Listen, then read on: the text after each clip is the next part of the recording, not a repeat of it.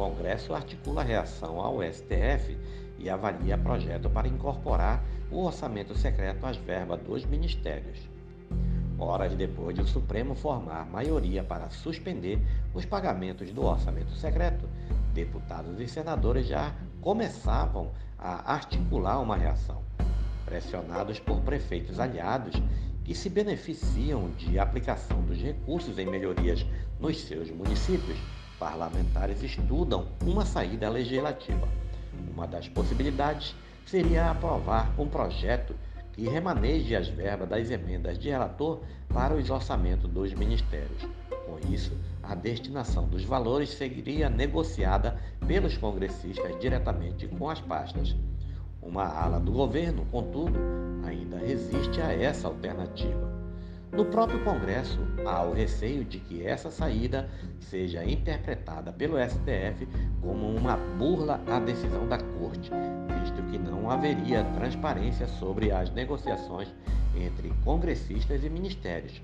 Dos 16 bilhões e 800 milhões das emendas de relator de 2021, 9 bilhões já foram empenhados, ou seja, reservados a algum fim.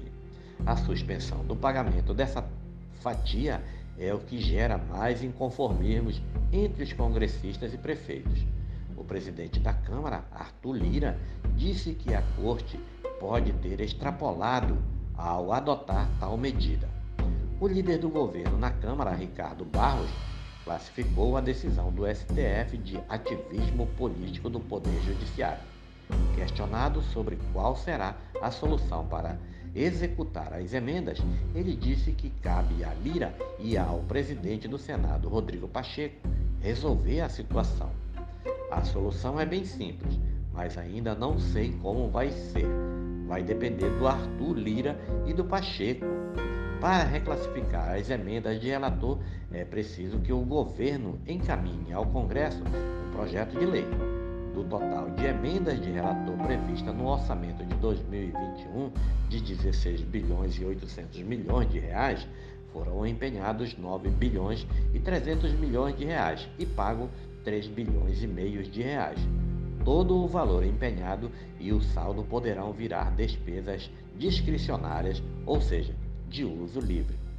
Vice-líder do governo no Congresso, o senador Marco Rogério do DEM de Rondônia também reagiu.